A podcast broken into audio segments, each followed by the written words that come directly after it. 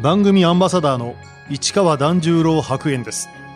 このコーナーは毎回一人の障害者アスリートチャレンジドアスリートおよび障害者アスリートを支える方にスポットを当て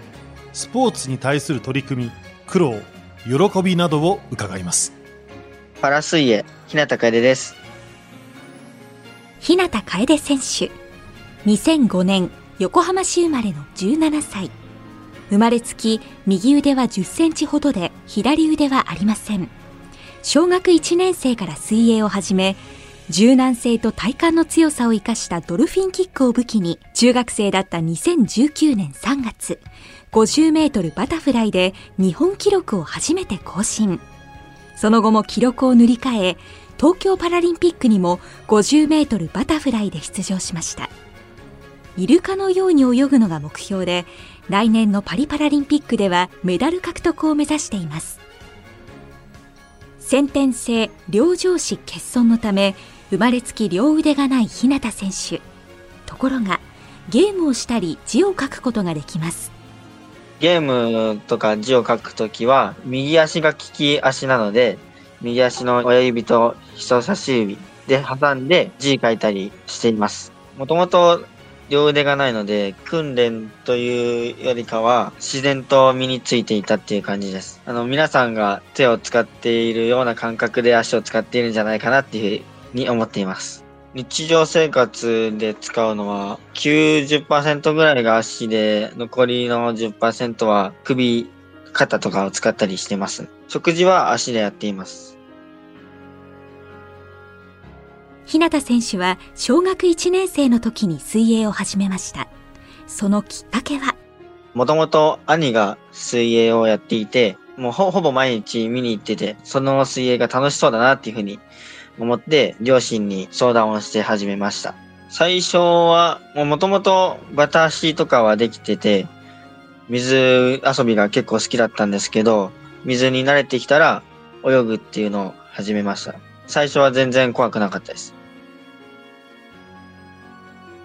両腕のない日向選手は腕で水をかかずに泳いでいます。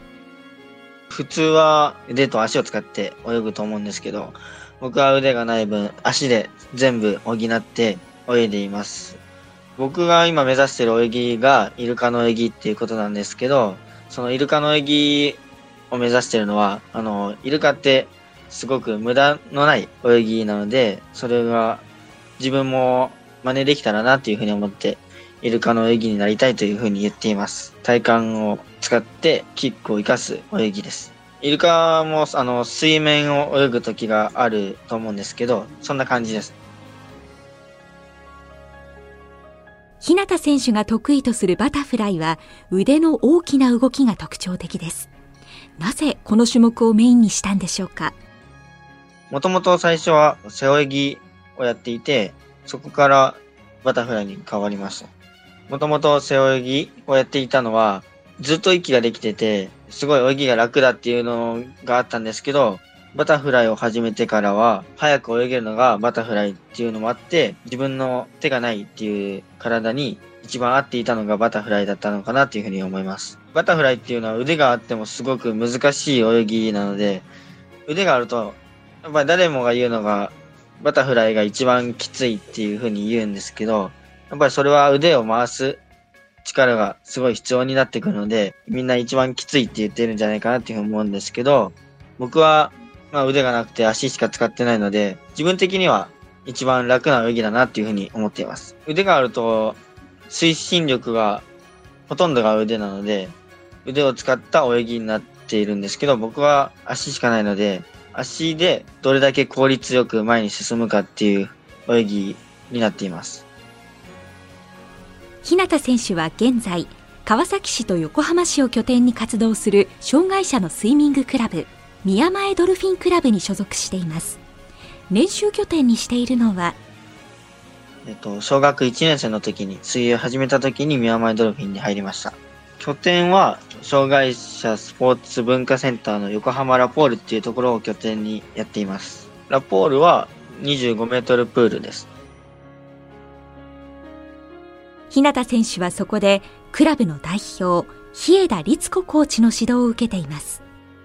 入った時からずっと日枝コーチに教わっています。日枝コーチも僕みたいな両手がない障害者を指導するのが初めてだったので全然わからないことばっかりだったんですけど自分で泳いでいろんな泳ぎ方を見つけてやってきたっていう感じです。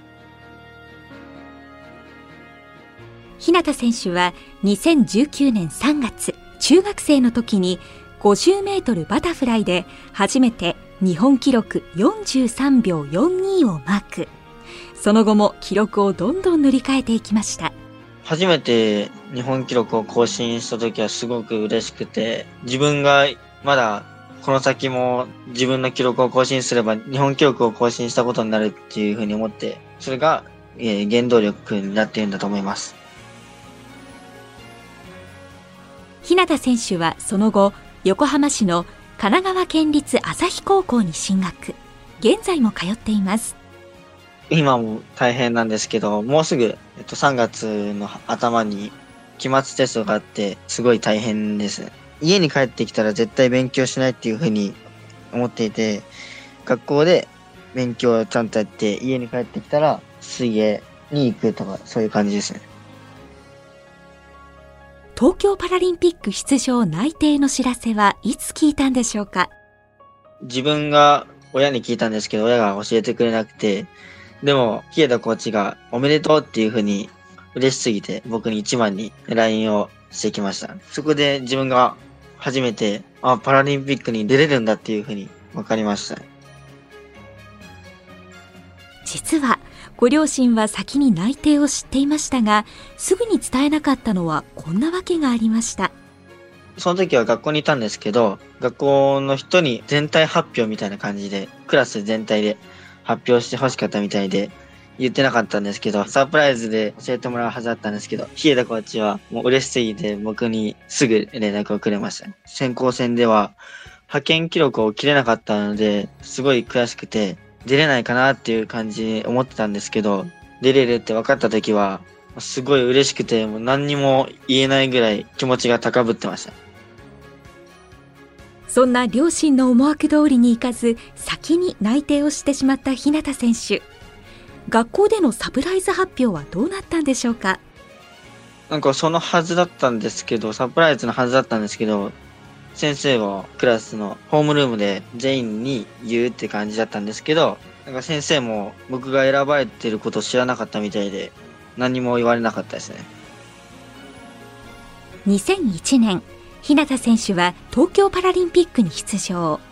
国際大会に出た経験もあまりない中どんな心境で初の大舞台に臨んだんでしょうか？大体、あの、他の選手も言うんですけど、最初の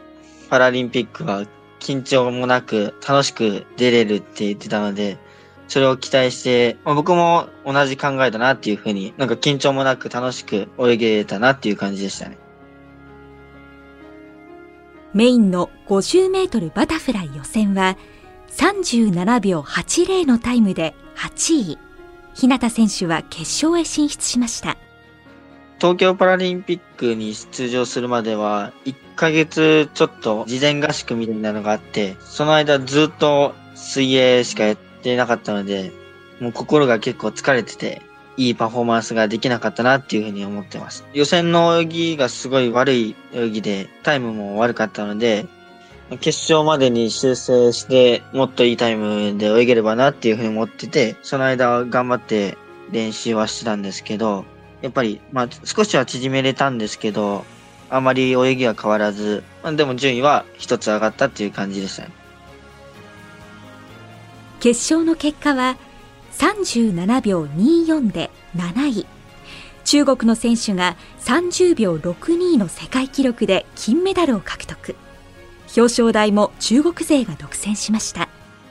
予選の時も隣で泳いだんですけど、やっぱりオーラを感じて、自分のいる次元と違うものを感じました。まだ現時点では越せないなっていうふうに思ってます。初めて世界のワン、ツー、スリーと戦って、世界を知ることができて、自分のいる位置が分かった感じでした。予選でも多分、その中国の選手は少し流してゆっくり泳いでたと思うんですけど、自分は全力で泳いでても全く追いつかなくて、15メートル泳いだ時にはもう体1個分ぐらい空いてて、早すぎて泳いでる時でも笑っちゃいそうになりました。選手たちにとって開会式と閉会式は楽しみにしていることの一つです日向選手は満喫できたんでしょうか？開会式は自分の競技が近くにあったので出ない方がいいって言われて開会式は出なくて閉会式は大会が自分の競技が終わってから選手村を出なきゃいけないっていう風に決まってて、それで閉会式も出れなかったです。初めてパラリンピックに出て、開会式すごく楽しみにしてたんで、出たかったですね。東京パラリンピックの開会式が行われた日は、偶然にも日向選手16歳の誕生日と重なっていました。開会式と閉会式は出れなくて、選手村にずっといたんですけど、8月24日、僕の誕生日で、開会式で盛大に祝ってもらえるのかなっていう感じで思ってたんですけど、一人であの、祝ってました。あと、なんか色紙みたいなのに誕生日のメッセージが書かれてて、それをもらうことができました。すごくいい思い出です。日向選手には競技人生の励みにしている曲があります。ゆずの栄光の架け橋という曲です。リオの時に僕と同じチームの林田大河選手がリオのパラリンピックに出場して、その時に誰かが歌ってた曲で耳に残ってたので、ずっと毎日聴いてました。自分もいつかその同じ舞台に立てるんじゃないかっていうふうに思ってたんだと思います。日向選手は去年の7月、ポルトガルのマデイラで行われた世界選手権に出場。出場した全種目で日本新記録をマークしました。思うように結果が出なかった東京パラリンピックの時から何が変わったんでしょうか？東京の時は本当にもう心も体もひどかったなっていう感じで、まあ今はすごく成長したと思っていて、まああの、そのマデイラの世界選手権の時でも東京パラの反省を生かして1ヶ月間遠征で行ってたんですけど、その1ヶ月の間、毎日陸トレをして、自分の課題の泳ぎを見つけて、そこを修正っていうのを繰り返して、マデイラの世界選手権に臨みました。50メートルバタフライでは、1学年上の高校3年生、田中英吾選手との競り合いになりました。日向選手にとってどんな存在なんでしょうか？田中英吾選手はすごくいい刺激になってます。今もたまに一緒に練習することがあって、すごく仲がいいと自分は思ってます。田中選手は、まあ、よく一緒に練習してるので、今年こそは僕の記録を抜かすって言ってましたけど、僕は負ける気はないですね。でも、今、その田中選手も200メートル個人メドレーで日本記録を持ってるんで、僕も一回挑戦して、その日本記録を奪おうと思って臨んだんですけど、負けましたね。絶対に二人でパリの大会に出場しようねっていうふうに言ってます。今後、目標にしている大会は？直近で目標にしている大会は、次のイギリスである世界選手権を目標にしています。7月から8月にあります。世界選手権では競技以外にもやりたいことがあります。それは海外の選手との交流です。今、すごい喋れたらいいなっていうふうに思ってて、英会話を始めようかなっていうふうに思ってます。羨ましいなっていうふうに、英語喋れる人はいいなって思います。やっぱり木村選手とか鈴木選手はもう英語ペラペラでいろんな人と喋ってて、すごいいいな、かっこいいなっていうふうに思います。日向選手にスイマーとしてこれからの夢を伺いました。有言実行ができるスイマーになりたいっていうのといろんな人に支えてもらってるんで感謝がちゃんとできる選手になりたいなっていうふうに思ってます。いつかは誰かの支えになれる夢になれる選手になりたいです。